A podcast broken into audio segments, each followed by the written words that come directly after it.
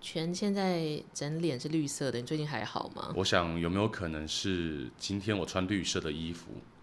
帽子吗？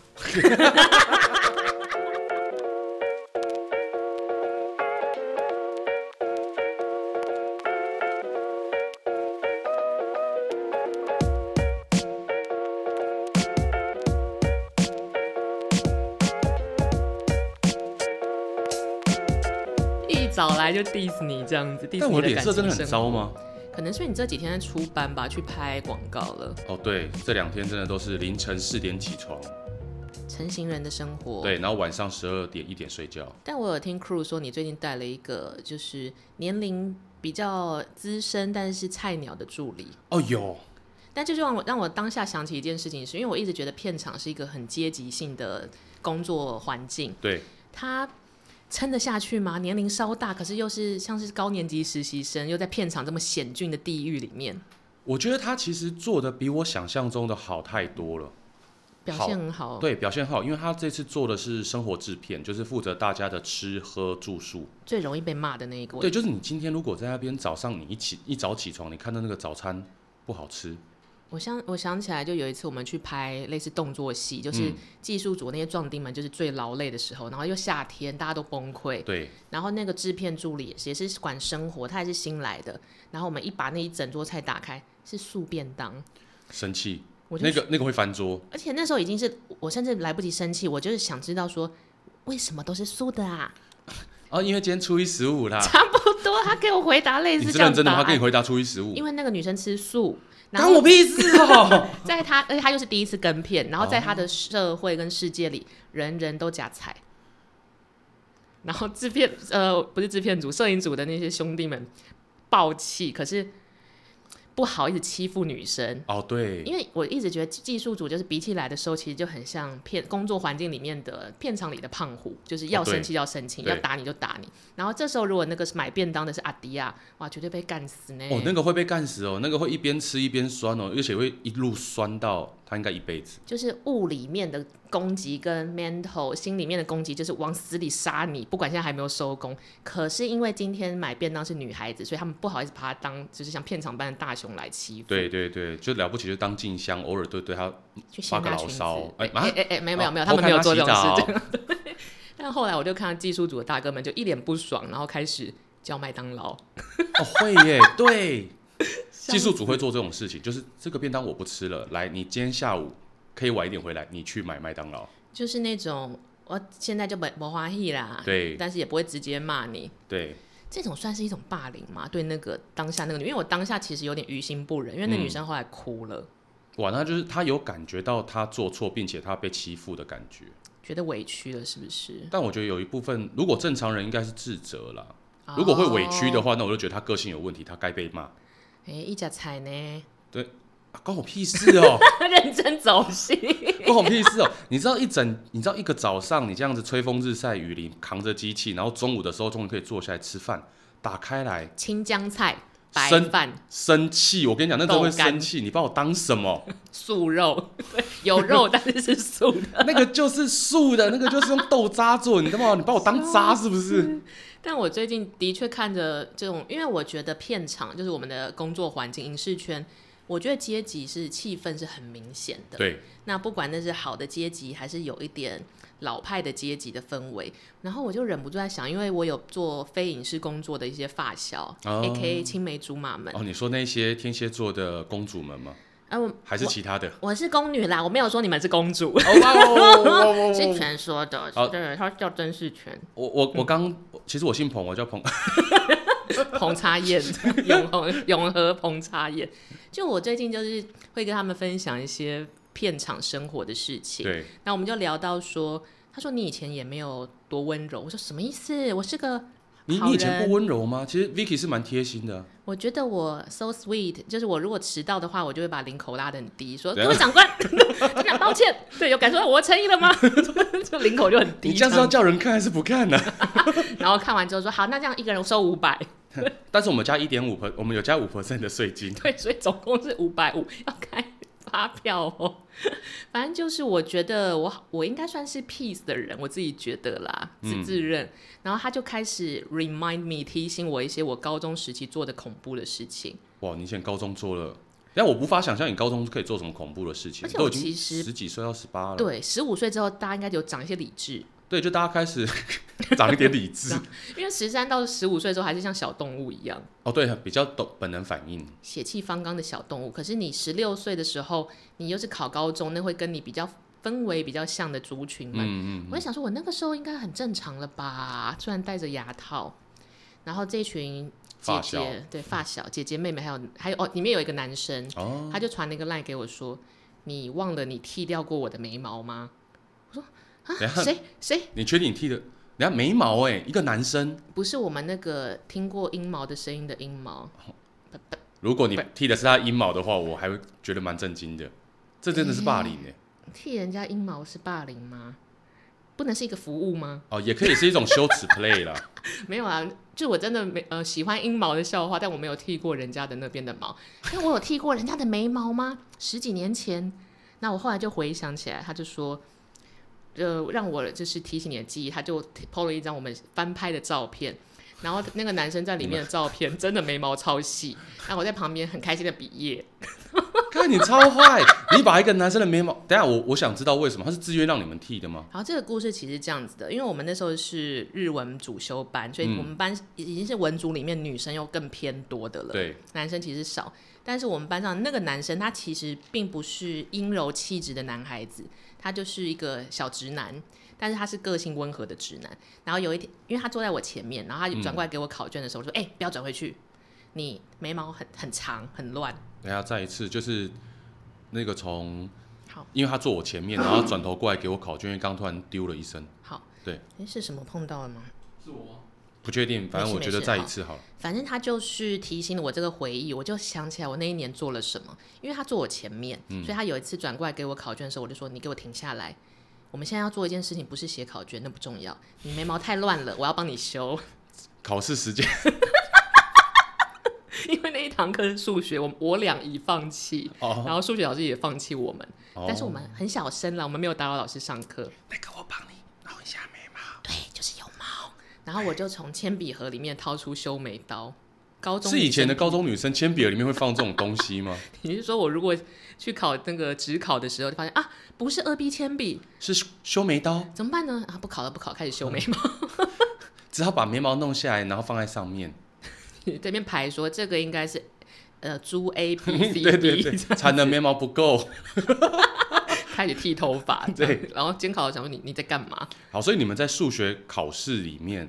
你帮那个同学修眉毛，嗯，然后我就说，因为我那个时候是那个学校那个班级里面的美容大王，我非常沉浸于改造自己的脸，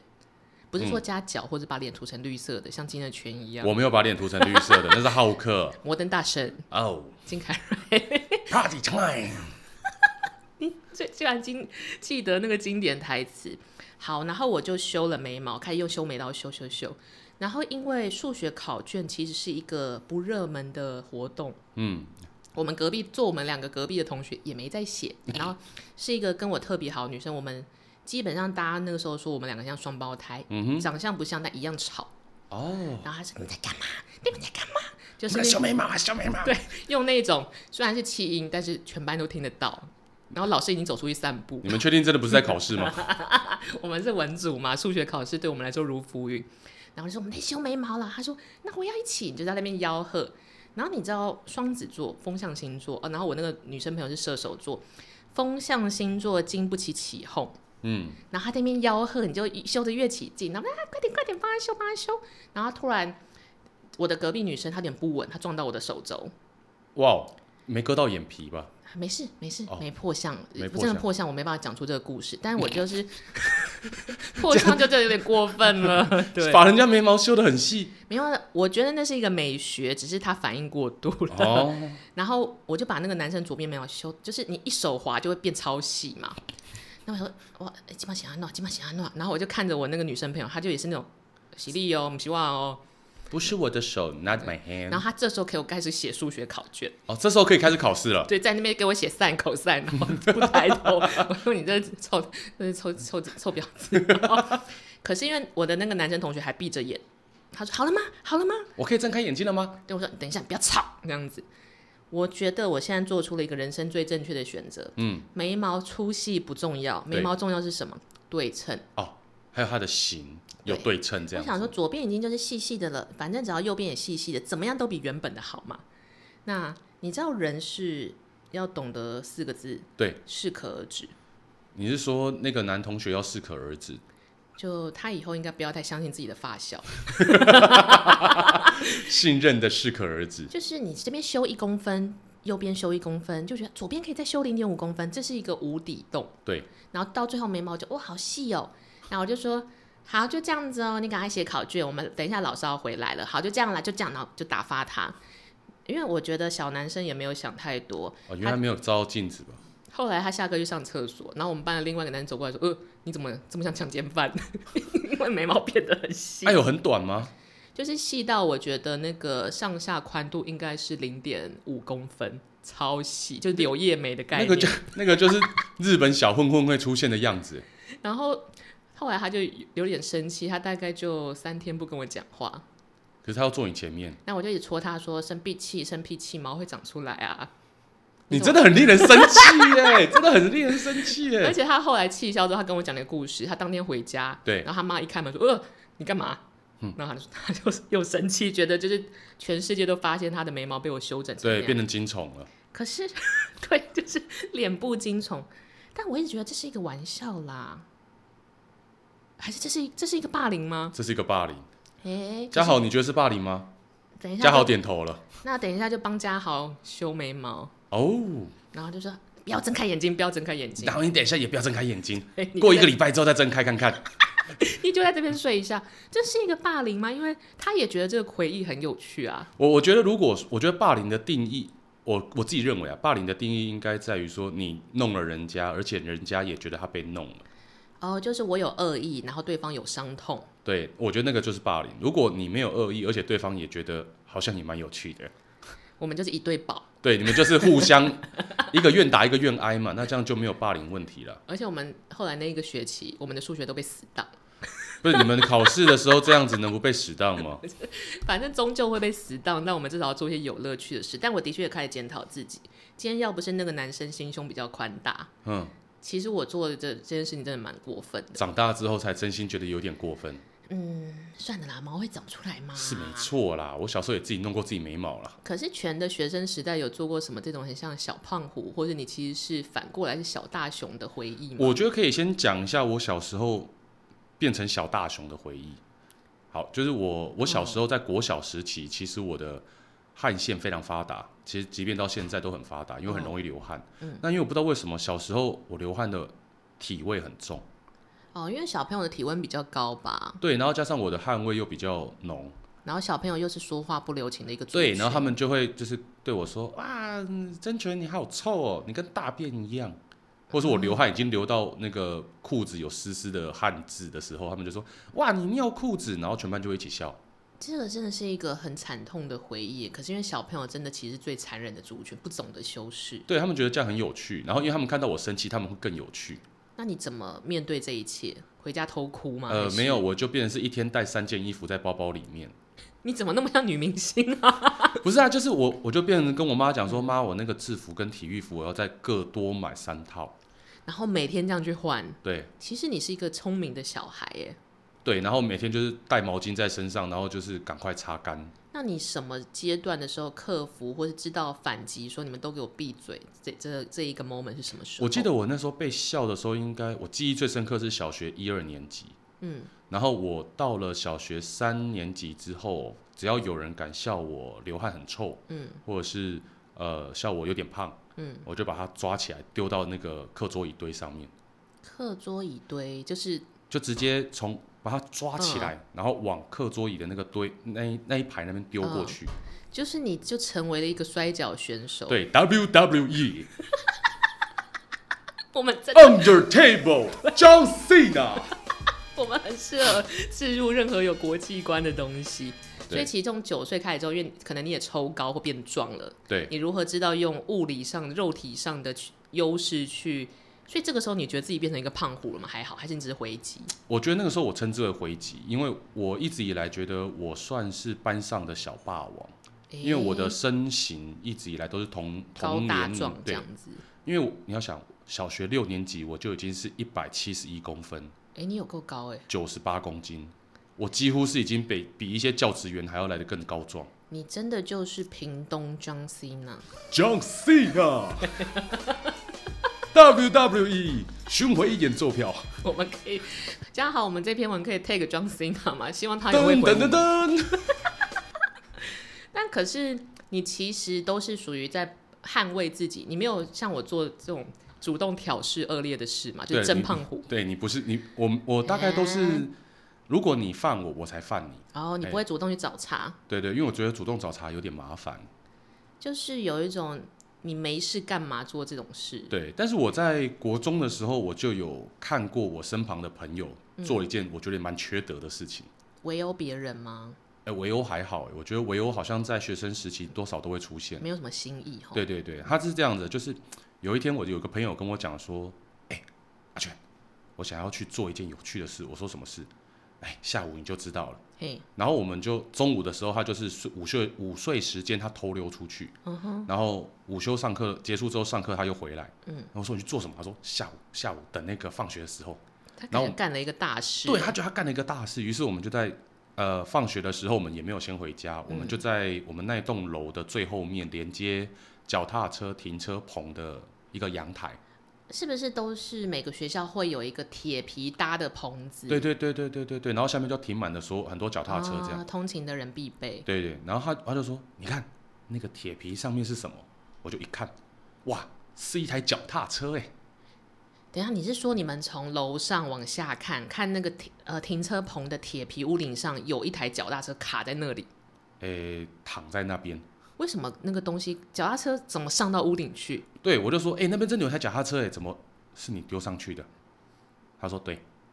他做这件事的用意是什么？跟 how 他也是屏东 John Cena 吗？没有，他就是呃，因为他看准了有一个人他不爽，啊，于是呢，他就决定要整他，他就把他的脚踏车丢到停车棚上面去。”嗯，然后他就在那边等等那个人去牵脚踏车，就看着有一个人那边走来走去，走来走去，找不到脚踏车很。踌躇，想着要怎么回家。对，因为大家那时候一放学就要赶着要去上补习班，他们等等等，哎，找到找不到，然后有点有点焦急的时候，那个朋友就说：“哎，那个某某某，车棚上面有一台脚踏车，是不是你的啊 这个太 s 因为没有人会从那个视角看车棚。？”对啊，没有，我朋友就是故意的，他就那哎，那台脚踏车是你的吗？我觉得，虽然我觉得这个朋友，你的屏东朋友可能是开玩笑，但当下我如果是那个脚踏车被扔上去，我会哭哎、因为那台脚踏车几乎是全新的，他就是看他不爽。他就是看他不爽。那那个男孩子最后怎么把脚踏车拿下来的？他就是不相信，于是他就跑到了，因为我们在三楼嘛，嗯他跑到二楼，他不敢来三楼，他跑到二楼，然后看真的是他脚踏车，他就下去，然后又跑到停车棚那嗯边，想要想办法拿什么扫把把它勾下来，好危险！勾不下啊来。那怎么办？就是这件事会闹到校方吗？还是没有这件事情，就是他也没有回去跟他爸妈讲，他就吃下这个亏？对，然后让那台脚嗯他踏走路回车家，那台脚踏车就在那边放了两年，因为是国二的时候发生这件事嗯情，所以国二国三嘛。我们就偶尔都会在那边经过的时候，就看到啊，脚踏车还在，哎，生锈了。就是变成你们的脚踏车观察日记。，对，这是一个装置艺术，而且它是随时在改变的。这个男生所我们称他为屏东大雄好了。你说大屏熊东胖虎吗？还是屏东大熊？就是脚没有交通工失去了交通工具的男孩子，哦他的反应也蛮平淡的耶，因为通常这种事情很值得大吵大闹啊，但我觉得他应该是不敢。就是怕被扔上去的就是自己这样子。对，因为他他为什么会令人不爽，是因为他是要杯啊，他就会去跟老师讲说，哎、我老师，我跟你说，那个 Vicky 哈，他又没有写作业，哎、v Vicky 都没有做扫地工作，就是很容易在学生时期可能会遭受肉体跟心灵的攻击，可是攻击他的人就会说，因为你你就北吧，对，因为你是北巴囝，然后他其实也感受到了。就是这个有点像是一个警示。对，我今天丢你脚踏车，明天就丢你整个人，后天丢你全家，这种感觉， 一家老小就上去。你是想要跟你的爸爸妈妈、爷爷奶奶在车棚上面团聚，是不是？顶你楼就继续廖北啊！顶楼加盖的概念。还好在屏东，顶楼加盖不算违章。但其实这件事情讲来讲去，其实蛮悲哀的了。而且我觉得，呃，虽然我是从片场就是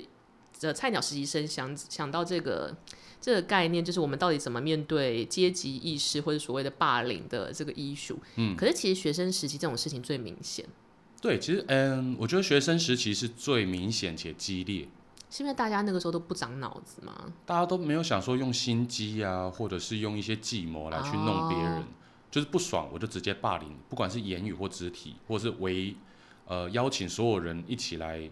呃排挤你。就是那个时候，孩子们其实想到的就是只能是三个小时或者三天后的事，但是大人可能会想三个月或三年或三十年后的效应。对，因为我小时候很喜欢看 Y A 片，然后我最喜欢就是美国校园片。嗯我国一的梦想是成为啦啦队队长，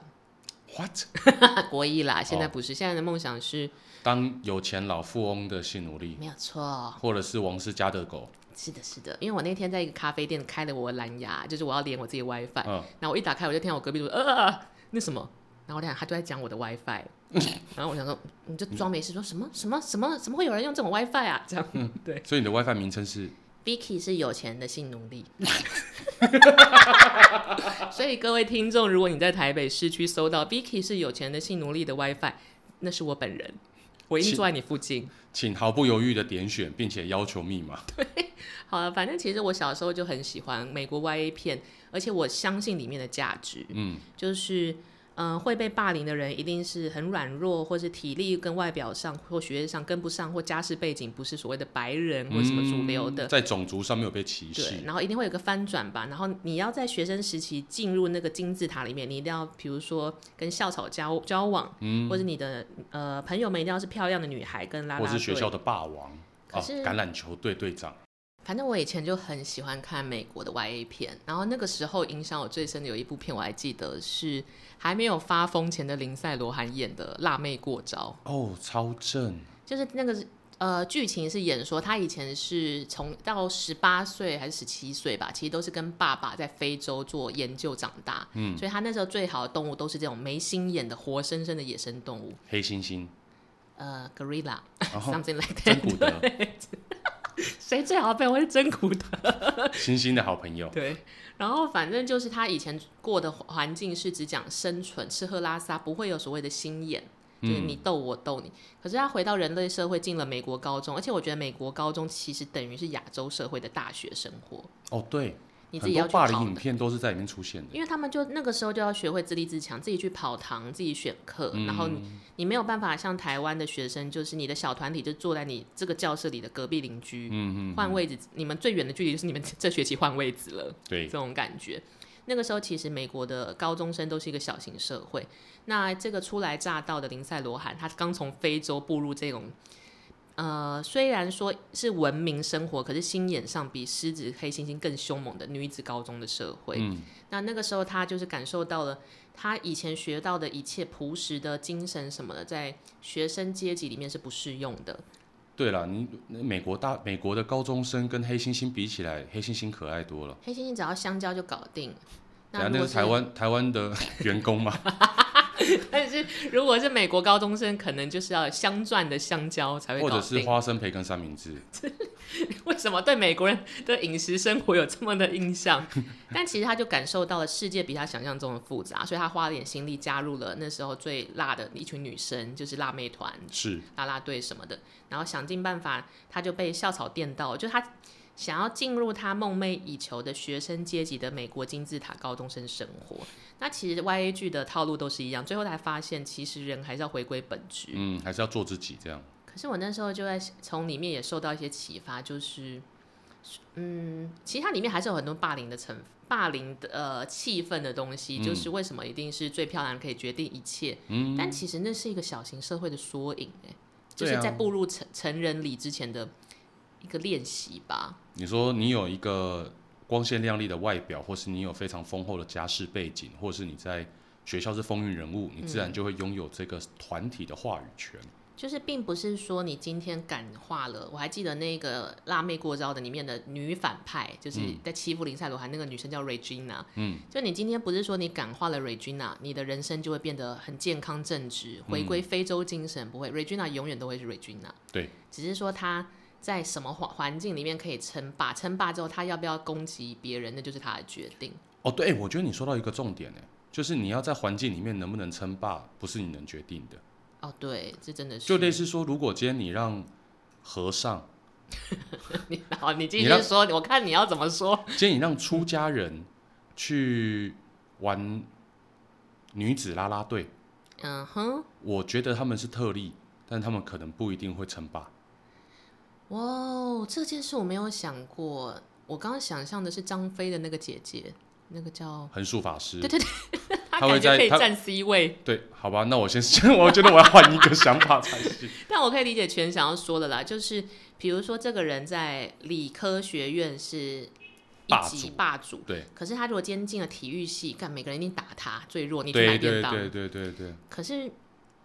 我们从电影里面学到的是，阶级霸凌这件事情其实不容易改变，你只能改变环境跟自己的想法，对不对？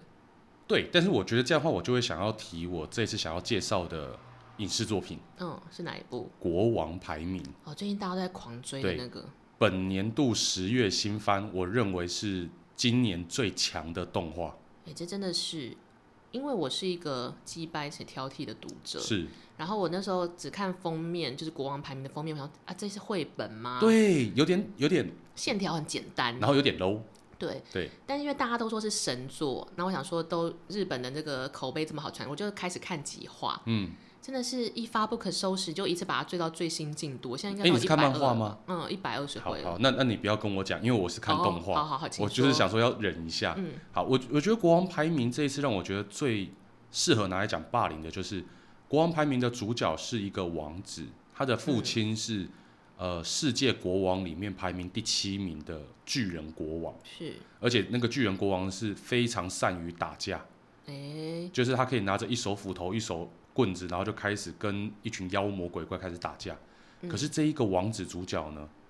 他连一把短剑都举不起来，他的个子大概只有他父王的小拇指那么大。哦，我那时候有看到这一个画面，我也吓一跳。就是你的血统这么好，可是你你爸爸其实是金字塔里面的霸主，可是对你居然是金字塔里面底底端的样貌比，底端还底端，就是连那个平平凡人家的小孩子都比他强壮。这就有点像是学校的校草生了一个学校每天被打的人没有，就是校长他儿子超烂，哦。然后全部人都还在霸凌他。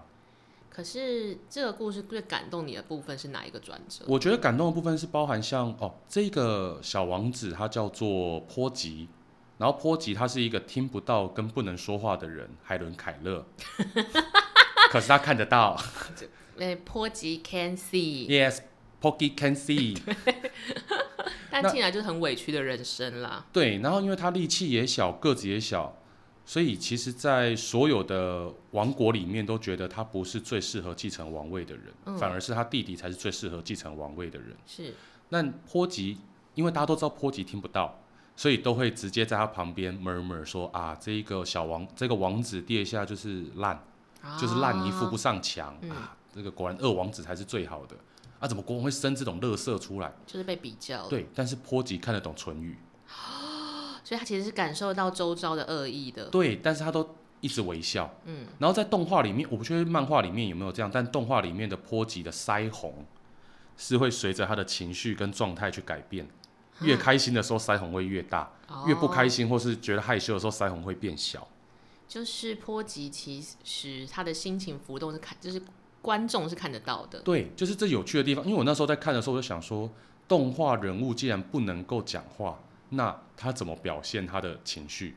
可是这一个故事的，所以我们就不爆雷的来介绍给大家好了。所以其实他要讲的，虽然我们还不知道结局是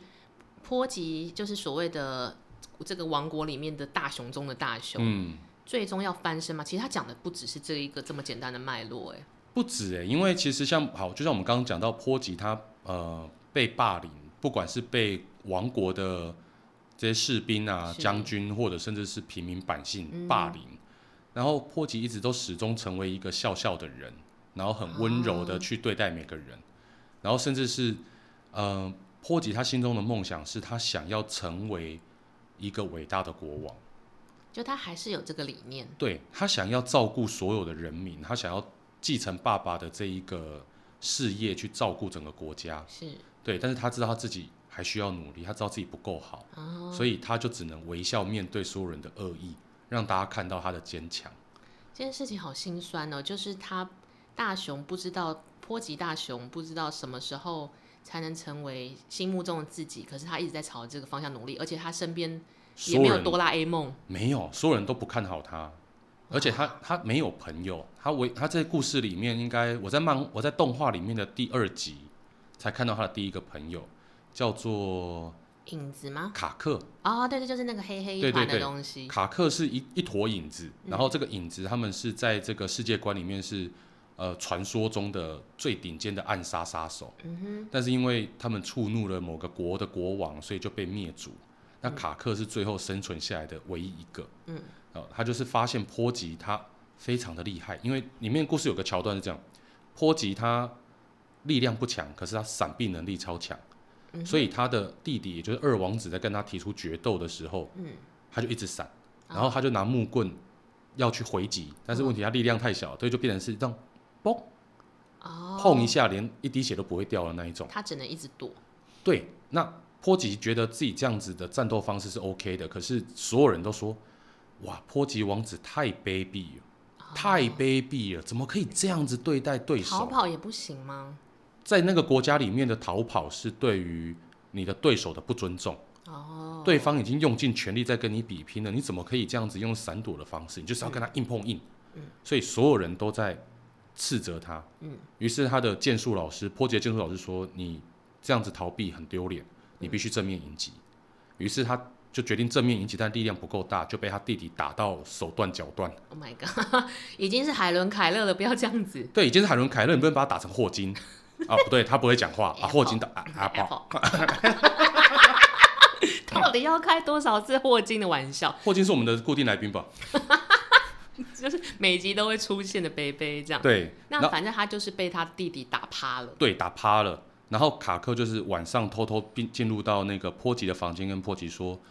我支持你做任何事情，我不会离开嗯你，我会一直永远在你身边。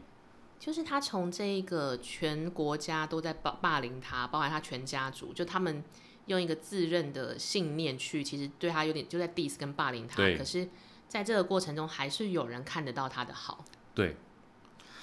那一刹那，我看到那一幕的时候，我就直接哭了。诶、我觉得这部其实是然后卡克接下来就会剃波吉的眉毛， what，呃没，那是我。或者是卡克接下来就会把波吉的脚踏车丢到车棚上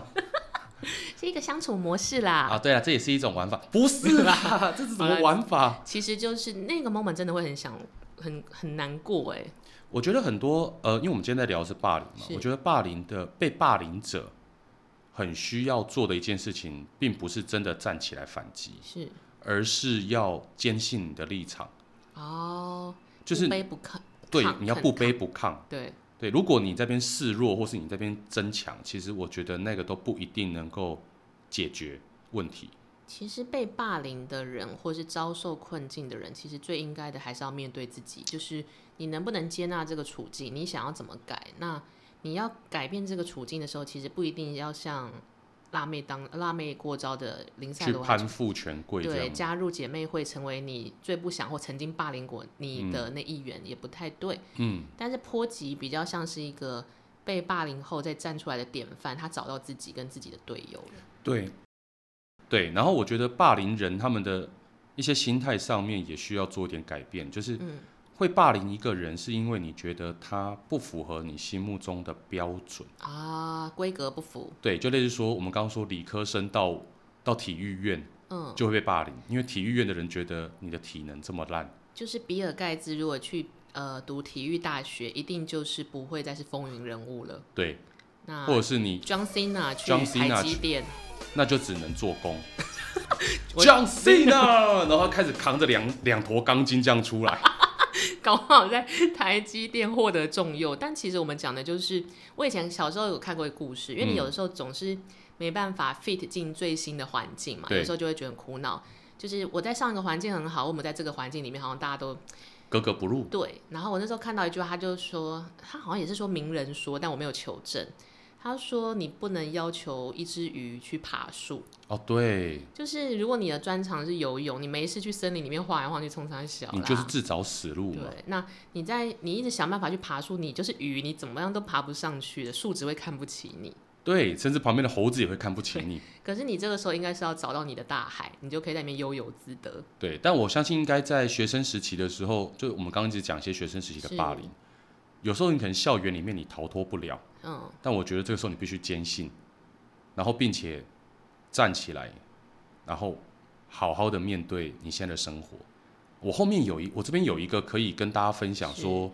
如果面对他人的欺负或是面对危险的敌人的时候，你可以怎么对付他？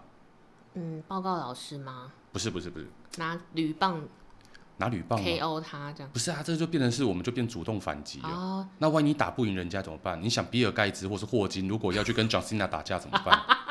啊不好，啊啊啊！我会在旁边。啊哎，两个都是 Apple。哎，我哦，哎，比比尔盖茨茨是啊，Microsoft 啊，那我们那就就讲是祖克伯，呃呃不是祖克 伯，祖克 贾伯斯，贾博士，贾博士跟霍金，如果他们去找 John Cena 打架会怎么样？啊啊啊啊啊啊啊啊啊！那没有那个翻译机坏掉。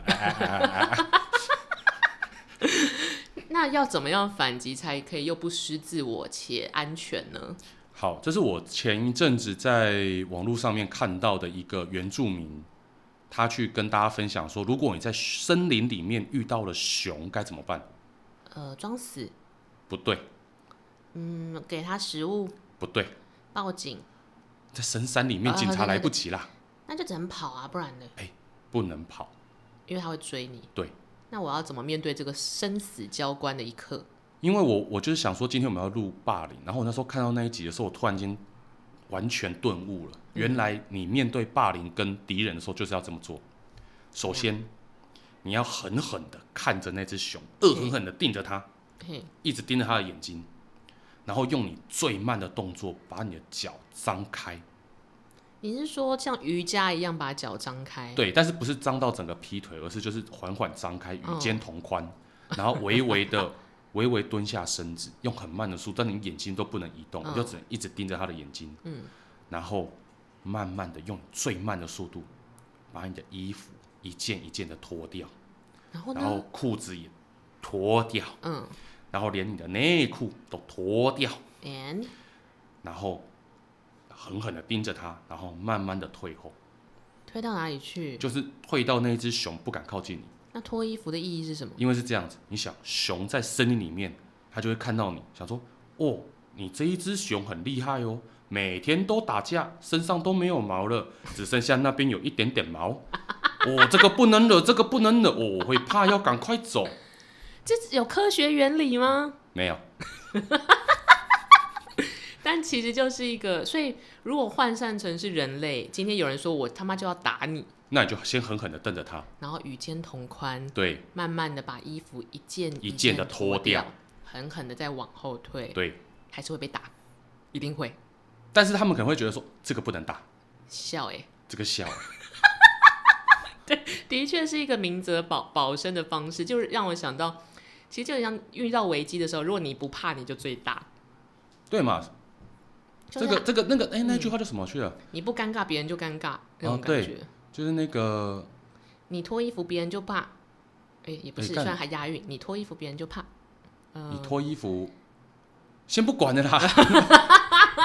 应该就是只要你更疯，就没有人敢惹你吧？哦，对，凶的怕疯的，疯子很可怕，疯的怕不要命的。因为霸凌你的人，他为什么会敢弄你？因为他大概可以预期你会有什么反击跟反应，他可觉得以你的 hold 底得住。线对不对？你底线那样，你就了不起挥一个小拳头，我再赏你一巴掌，我可以对 hold 住，然后我还可以嘲笑你，对或者你只会哭，或者去告老师。对但是如果你这个时候就拿美工刀起来说怎么样，要命一条啊，脚踏车还来，嗯他就会怕你。 想说就脚踏车嘛，我帮你弄下来就好，何必为什么对要命一条？对啊，就是他不能知道你的预期反应的时候，嗯他就会怕。人对于未知事物是感到害怕的。你要让他猜不透，没错，你如果你被欺负了，你就只会哭，然后只会逃，就是完全中了他们的计。因为霸凌你的人，无论是学生时期或是成人社会的我们，我们成人社会现在还是会有另外一种霸凌，可能嗯，以前是力量跟校园阶级、呃，形排象，挤这样子，对，或者外貌。现在进了成人社会，除了这些以外，你还有所谓的你价值多少，你有没有哦利益这种你有更没有利用价值？这市样侩、社会写实的事情。但其实本质上都还是那个人如果对你有恶意，其实就是霸凌嘛。对，但就算他的本质就是他要用任何方向让你不开心，嗯，但如果你也顺着他不开心或悲伤的时候，你他你就中中招了了计了。对对，这个是就是如果他打你一巴掌，你说再来啊，他就会 怕，他就会怕，你就这样子，你打了我右边，来左边，左边准一点，用力一来点，用力一点，用力一点，好，打下去，好爽，这里胸口这边来一拳，来，告诉你，真的想霸你的脸，到第二招的时候就会开始觉得，你是不是其实什么大招还没放？我是不是不应该惹你？或者是你到底在打什么计谋？因为他们心虚，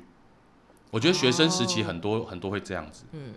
但我不建议，我我真的是不建议大家用这种方式去对待所有对你霸凌的人，你是说与肩同宽，然后恶狠狠的看着他，然后把你的衣服一件一件的脱掉。我们希望各个被霸凌的同学或是被霸凌的人，就是不要在办公室做这种事情，你会被报警。社会还是有一个规范的，你可以在山里做这件事啊，因为熊不会报警。对，熊应该看到就哦，那个不能惹哦，那个毛只有一点点，很少。笑死，哦到底是哪里的口音？越来越不像原住民口音不是啊，原住民的很就是很，哦，因为是喝的发音这样。对，但我觉得这是一个生活大智慧啦，其实就是你不按牌理出牌，它就让世界都伤害不了你。对其实某方面来说，波及也是一个不按牌理出牌呢，他没放弃。他没放弃，而且他没有展现软弱。嗯，你只所以要他就是展现软弱，大家就啊，你真的很软弱。而且他还微笑以对，他也不恼羞，对他大不了就是一个人回到房间穿衣服，或者是睡觉的时候哭。苦自己吞，但是对外的时候自己还是用自己的方式去战斗了。对，好啦，希望这一周我们教会了任何处于生活的困境，或是你遇到社会霸凌你的的人们，可以感受到抚慰跟安全感。我们教会了你如何对抗熊的绝招。对，记得恶狠狠的看着他，与肩同宽，慢慢的把你衣服一件一件的脱掉。你就可以成为你的世界的 John Cena。 John Cena，谢谢大家，我们下周见，拜拜。拜拜。